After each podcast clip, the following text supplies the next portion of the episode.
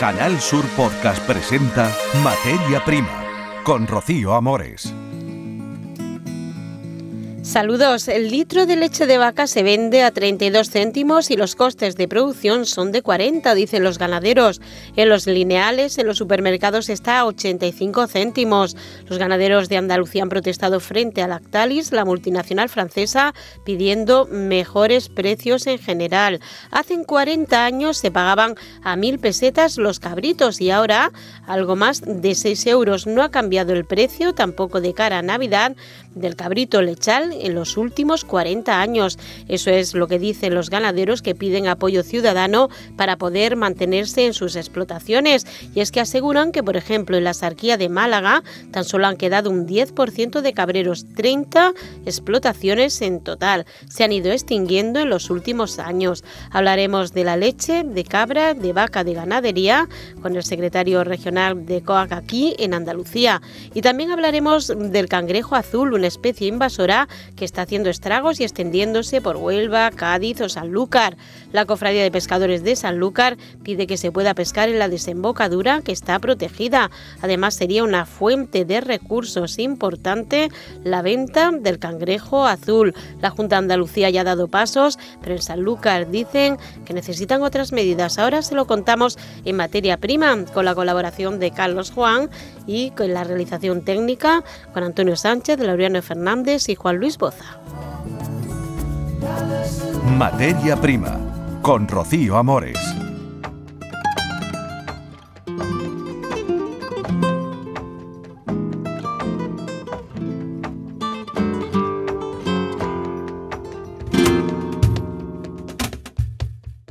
Estamos con Antonio Rodríguez, el responsable del sector ganadero de COAG Andalucía. Eh, bueno, vamos a hablar de leche, de cara a la Navidad, cabrito lechal, de vacas, de muchos temas. Antonio, muy buenas. ¿Qué hay? Muy buenas. Saludos. Eh, bueno, ¿cómo está el sector en Andalucía? Protesta la semana pasada, el precio de la leche de vaca. Cuéntenos un poquito cuál es el panorama ahora mismo que se está viviendo. Pues mira, el panorama y la situación pues es muy delicada. Esto es casi es lamentable que año tras año pues tengamos que estar con este mensaje y diciendo la realidad, pero es que la realidad de lo que le está pasando a los sectores productores y en este caso pues los sectores ganaderos no están no están libres de esta situación. Una situación donde los costes de producción están subiendo muchísimo porque sabemos que todos los costes de, de cereales, de, de alimentación, energético, de gasoil, de sueldo, todo, todo, todo va subiendo y los productos que nosotros estamos vendiendo pues se venden igual que hace 30 años, literalmente igual que, que hace 30 años y de esta manera pues es muy complicado, no se puede seguir. De hecho, pues hay muchos compañeros que día a día pues van echando el cierre a sus explotaciones y, y, y, es lo que le está pasando. Nuestras administraciones, nuestros gobernantes no lo tienen en cuenta, no están teniendo en cuenta que los sectores productores que están produciendo esa alimentación, pues hay que cuidarlo. La alimentación tiene que ser un sector estratégico para cualquier país, porque ¿qué va a pasar? Estamos viendo, estamos viendo la problemática que hay en torno a traer las cosas de otros países, el problema de contenedores, estamos viendo el problema de abastecimiento incluso de muchas cuestiones y, y, no, no se nos acaba de tener en cuenta y de creer que hay que potenciar el sector primario. Bueno, ¿cómo está afectando la subida de costes? Bueno, ya es muy repetido, estamos en cada sector, está afectando, todos los sectores mm. están protestando, pero aquí hay algo especialmente peculiar y es la alimentación del ganado, el cereal, el transporte. Eh, ¿Cómo está afectando específicamente, Antonio? Claro, con mucho respeto y además, como has dicho, con mucho respeto a los demás sectores, porque todo el mundo y todos los sectores se están quejando de los costes y y, y como va subiendo todo esto aquí, es la ganadería, es un sector especial y tiene una peculiaridad y es que los animales hay que alimentarlos todos los días, estén estés pagando los costes de alimentación o no los estés cubriendo, los cubres o no los cubras, ¿no? Y eso está desembocando pues que en muchas explotaciones y en este momento el sector vacuno de leche es el sector o uno de los sectores que más afectado está, pues está derivando en que las criaturas, los ganaderos, esas explotaciones familiares, que es lo que tenemos aquí en Andalucía mayoritariamente, pues están reventadicos de trabajar, están poniéndolo todo el patrimonio que llevan durante muchos años trabajado de ellos y de sus antepasados y arruinándose porque le está costando el dinero pues todos los meses. Mira, las cuentas que hacían los propios ganaderos y que hemos mirado desde la organización COAS, pues es que un, ganadero que esté en torno a 250 vacas de ordeño aproximadamente, puede estar perdiendo en este momento, puede estar perdiendo unos 20.000 euros de, de, de, de 20.000 euros de coste a pérdida de esa explotación, ¿no? Después de, estar trabajando, pues, todos y, y de sol a. Y eso no se puede mantener, las criaturas se están arruinando, eh, es harto de trabajar.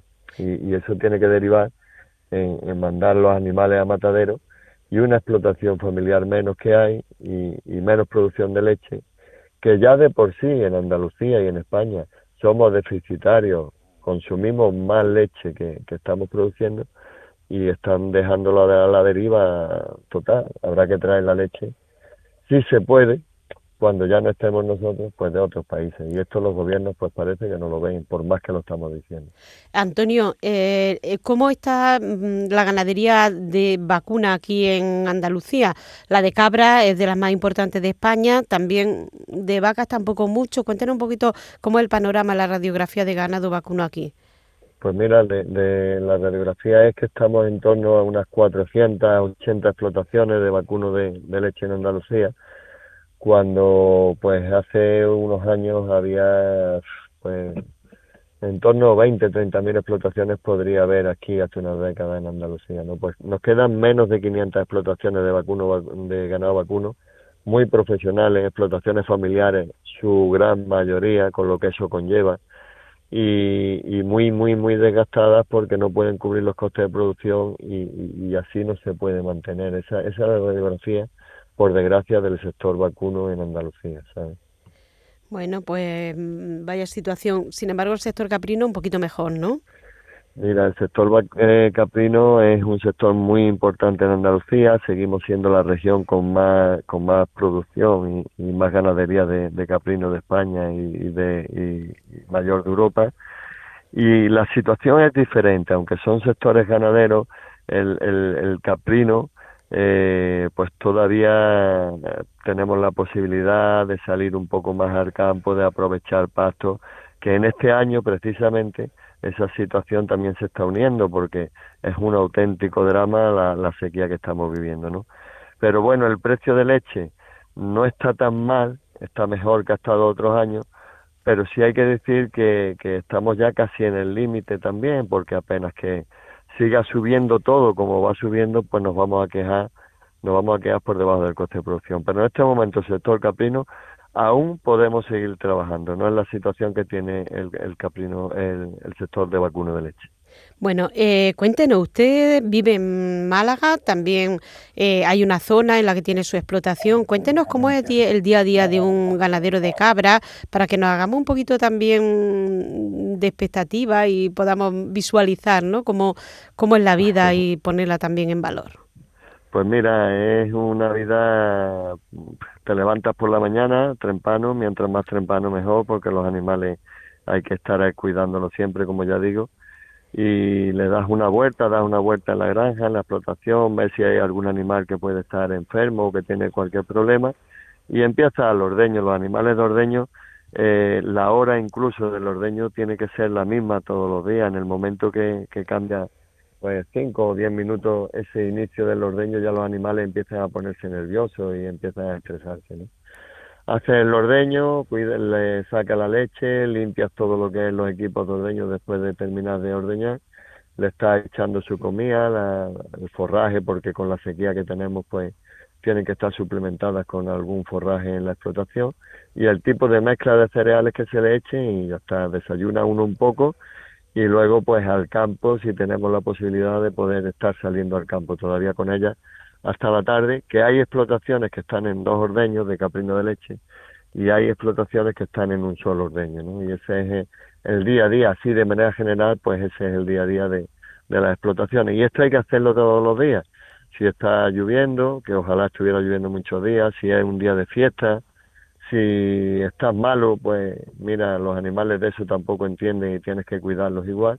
Y esta es la rutina diaria de una explotación de, de caprino de leche. ¿De qué zona, en qué zona de Málaga vive usted, Antonio? Mira, yo estoy en la comarca de la Sarquía y mi pueblo es Sedella. Yo allí es donde tengo mi casa, mi familia y mi explotación. De allí soy y allí y allí estoy. Ya está. ¿Y hay muchos ganaderos por la zona, Antonio? Pues mira, quedamos algunos en la zona y en la zona de la Sarquía pues todavía es una zona que de, de caprino de leche hay bastante, bastante ganaderos. Pero por ponerte un ejemplo también en esta línea que hablábamos de vacuno, en mi pueblo, en Sedella, pues en los años 80 y todo esto teníamos en torno a 30 ganaderos, 30 cabreros. Hoy en Sedella quedamos tres. Antonio, eh, ¿hay previstas otras movilizaciones? ¿De momento está ya la expectativa de ver alguna negociación o en qué situación está ahí? De momento, pues hemos dejado bastante claro con la acción que hicimos el, jueves pasado en la Estalí que, que así no podemos seguir eh, aquí tendrá que tomar cartas en el asunto el Ministerio de Agricultura porque tras las últimas movilizaciones grandes que hicimos antes, de la pandemia, pues eh, lo único que sacábamos en claro es el, poner en marcha la ley de la cadena alimentaria, que ya está legislada, que ya está en vigor y que el gobierno tendrá que exigir que se cumpla esa ley de la cadena alimentaria. Y no es más que si el coste de producción de la leche de vaca son 40 céntimos, por debajo no podemos venderla y los contratos que se hagan no se podrá hacer ningún contrato por debajo del coste de producción. Y el gobierno está mirando para otro lado. Entonces nosotros no vamos a firmar ningún contrato, no vamos a firmar ningún contrato que esté por debajo del coste de producción.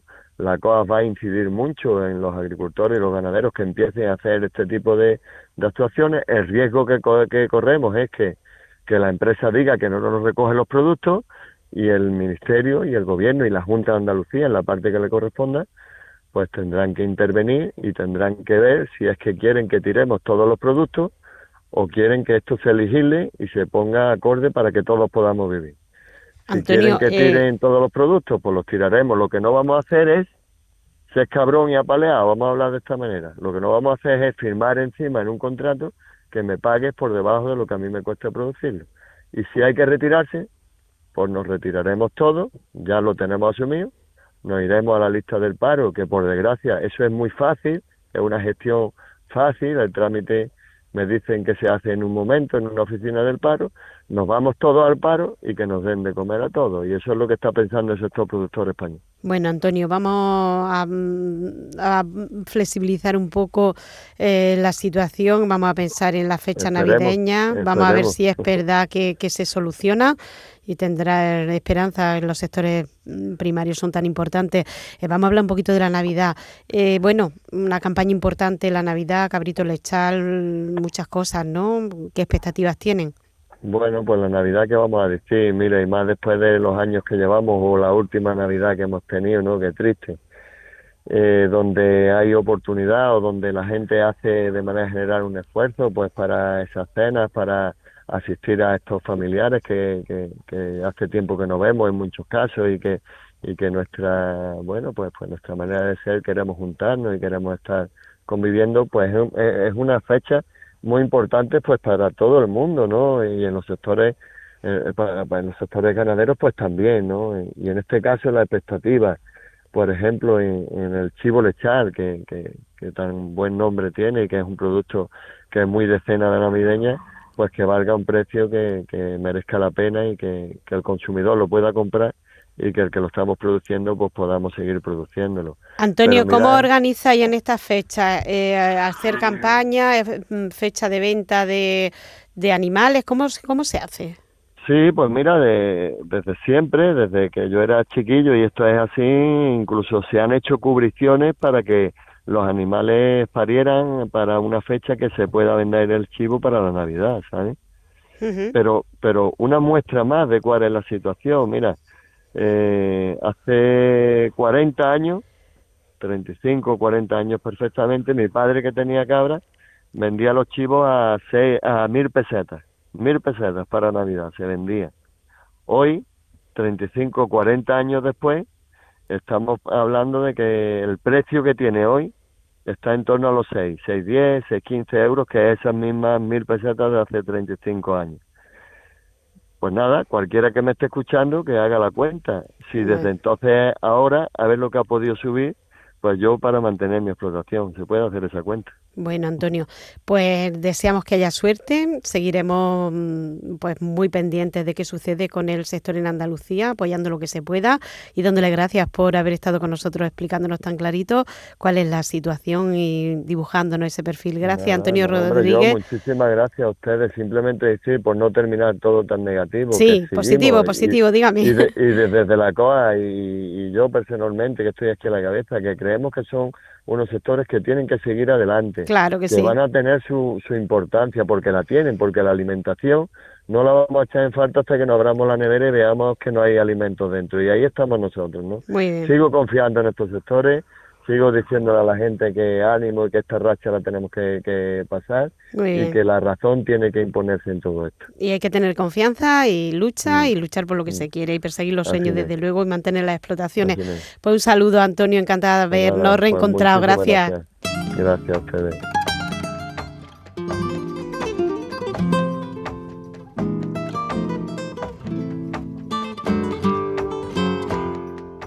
Vamos a seguir hablando de ganadería porque Carlos Juan nos ha preparado una serie de noticias y entre ellas nos va a contar que el sector del cerdo ibérico se prepara para la tradicional montanera. Es el momento del engorde con bellota en el campo de animales de pura raza y nos vamos a ir hasta Córdoba y hablaremos también de que el precio del cordero en el mercado ha subido entre un 20 y un 30%. Ocurre todos los años por estas fechas. Son noticias relacionadas con la ganadería, aunque también hablaremos de investigaciones de la Universidad de Córdoba para crear un reactivo para tratamientos contra el cáncer a partir de residuos agrícolas. Carlos Juan, adelante. El sector del cerdo ibérico se prepara para la tradicional montanera. Es el momento de engorde con bellota en el campo de los animales de pura raza.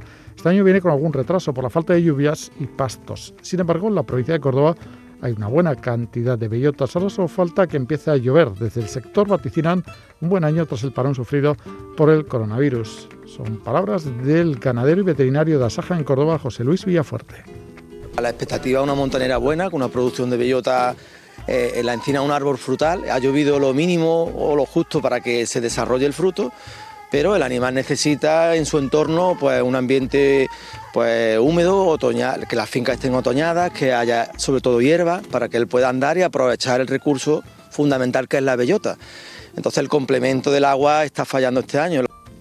Si en el ámbito del cerdo ibérico faltan las lluvias, el problema en el cordero es el aumento de precio por eh, circunstancias que también se dan en otros eh, productos. El precio del cordero en el mercado ha subido entre un 20 y un 30%.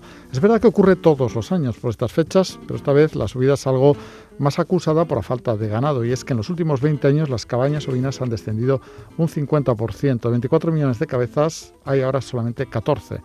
Aumenta la demanda del producto, especialmente desde países musulmanes, pero las explotaciones cada vez son menos porque no resultan rentables. Juan Miguel Patricio es técnico veterinario de Ovipor.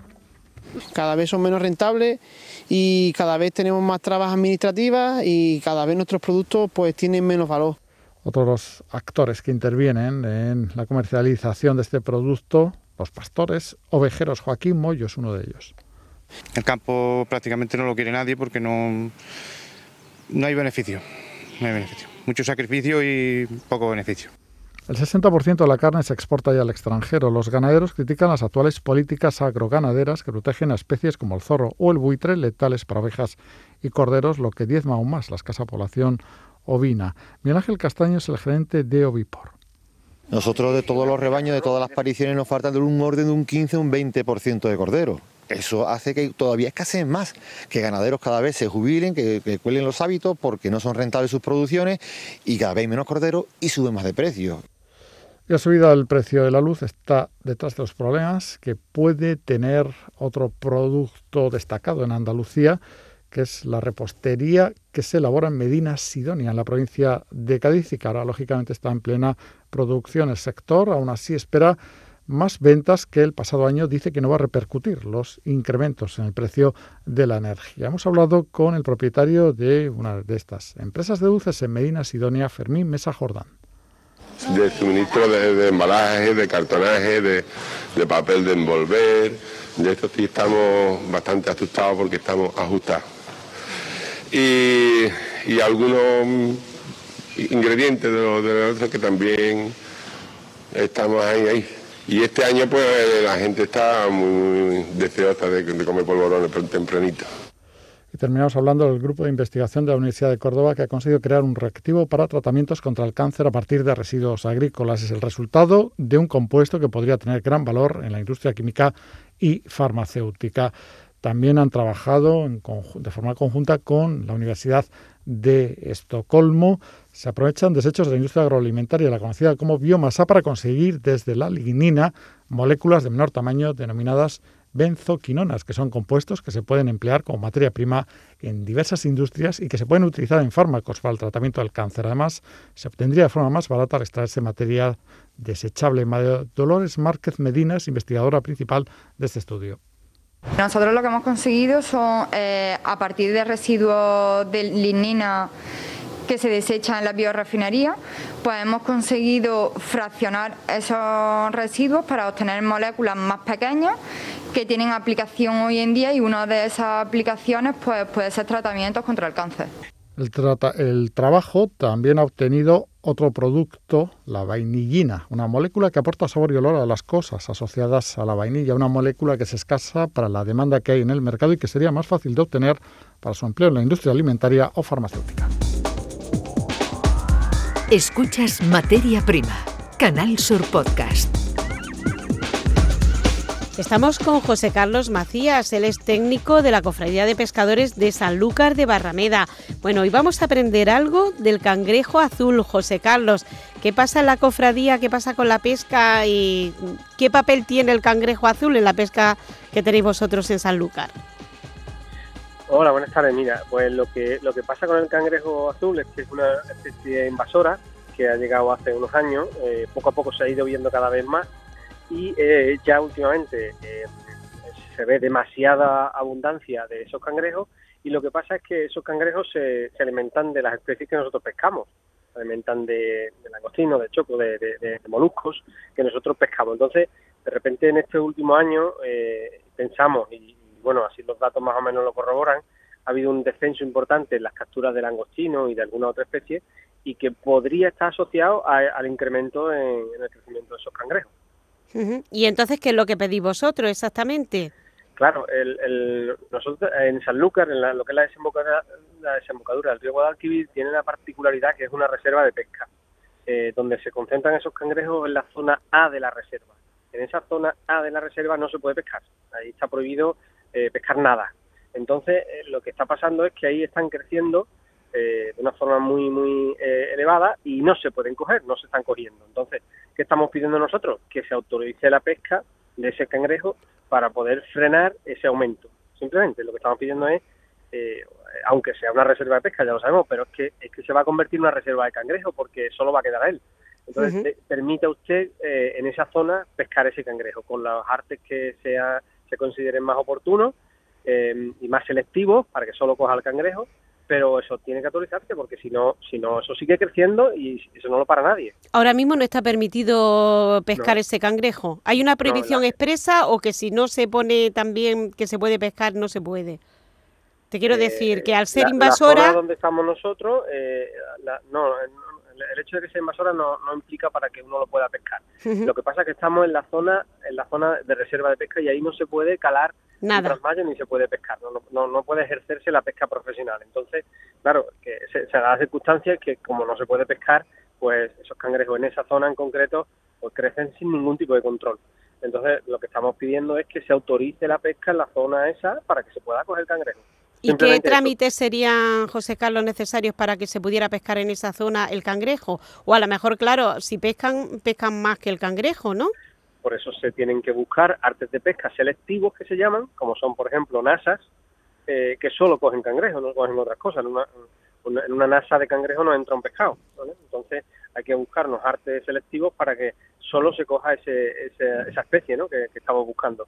¿Y qué tiene que pasar? Pues que la consejería que tiene las competencias en, esa, en materia de pesca pues estudie bien el asunto y lo, y, lo pueda lo pueda autorizar lo antes posible. Bueno, eh, la Junta mm, parece que también eh, está en los últimos días hay unos tuits que dicen que autoriza el marisqueo del cangrejo azul que amenaza la mm. reserva de langostino en San Lucas. No sé si mm. tiene ya todos los trámites pasados o, se ha sabido ahora. El, el, viernes nos presentaron esa, esa modificación y bueno, eh, esto es un primer paso que está bien, es positivo, nosotros lo agradecemos pero, pero ese, ese, ese primer paso, que significa que a nivel de Andalucía se introduzca eh, el cangrejo como especie explotable por el marisqueo a pie, en el caso que estamos hablando de la desembocadura de Guadalquivir, donde eso hay que pescarlo con barco, pues va a ser poco efectivo. A lo mejor en otras zonas como puede ser la Bahía de Cádiz o, mismamente el estuario del Barbate o otras zonas donde, se, donde el marisqueo se haga de otra forma, puede ser útil y está bien. En el estuario de Guadalquivir eh, ese cangrejo hay que cogerlo desde embarcación, por las profundidades y por la, por la zona. Y los mariscadores que hay en Sanlúcar, que hay 25 mariscadores, se dedican a la coquina fina, eso no se van a poner a coger cangrejo, porque, bueno, porque se dedican a la coquina. Entonces, bueno, es una primera medida que está bien que es positiva, pero que a nosotros necesitamos que haya algún cambio más. Bueno, eh, el cangrejo azul, eh, ¿por qué es invasora? ¿De dónde vino? ¿Cómo se introdujo? ¿Qué se piensa o qué se sabe de, esta especie? Es una especie autóctona de, la costa de Estados Unidos, la zona de Luisiana, eh, que viene a Europa hace ya bastantes años, y empieza a aparecer por diferentes países. ahora se ha, se ha, parece que se ha acrecentado en los últimos 10 años, posiblemente también por el cambio de las temperaturas en el agua, porque este, estos cangrejos son más bien, necesitan aguas más bien cálidas, ¿no? eh, por el cambio de las temperaturas, pues se, ha asentado ya del todo, empezó por el delta del Ebro, ha ido bajando por el Mediterráneo y se ha metido en el Golfo de Cádiz. Y está en la bahía de Cádiz, está en, el estuario del Barbate, está en, nuestra desembocadura en Sanlúcar y está también en algunas zonas de Huelva, o sea, está ya por toda la costa, ¿no? Y, ya hay experiencias de, delta del Ebro, donde ya lleva allí cuatro o cinco años dando bastante guerra, que donde está el cangrejo se lo come todo, o sea, se come todo porque se tiene, es muy voraz, se alimenta de todo lo que pilla y entonces acabas teniendo problemas con tus recursos, porque porque eh, si eso crece mucho se alimenta de lo que tú pescas después, ¿no? y se alimenta del langostino y de todo, ¿no? qué, buen alimento tiene el cangrejo, ¿no? Bueno, allí en el Delta del Ebro, por ejemplo, ha, prácticamente erradicado la anguila, ya no se pesca anguila, y el cangrejo verde que tenían allí, se la, eso ya no hay captura de cangrejo verde, se la ha comido todo ese, ese bicho. El año pasado, según nos dicen la, la gente de allí, en un, en un trabajo que nos presentaron, eh, han pescado 450 toneladas de cangrejo allí, ¿eh? que se dice pronto. 450.000 kilos, ¿vale? Y eso que ya ha pasado en otra zona es lo que pretendemos que no pase. ¿450.000 kilos de cangrejo azul?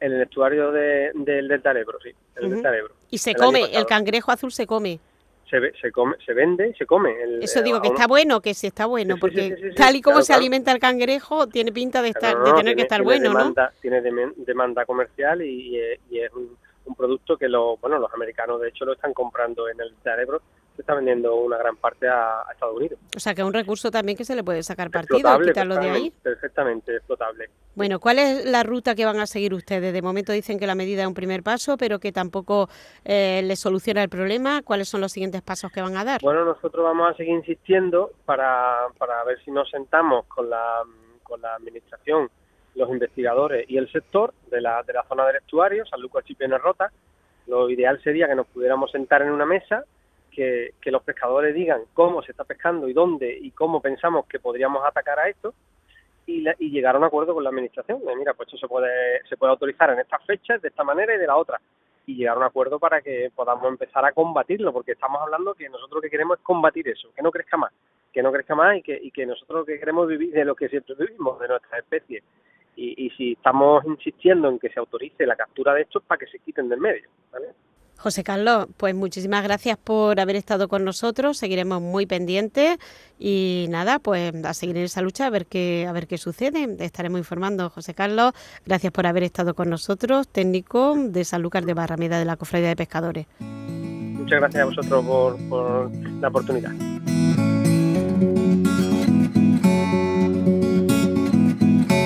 Esto ha sido todo. Que sean ustedes muy felices.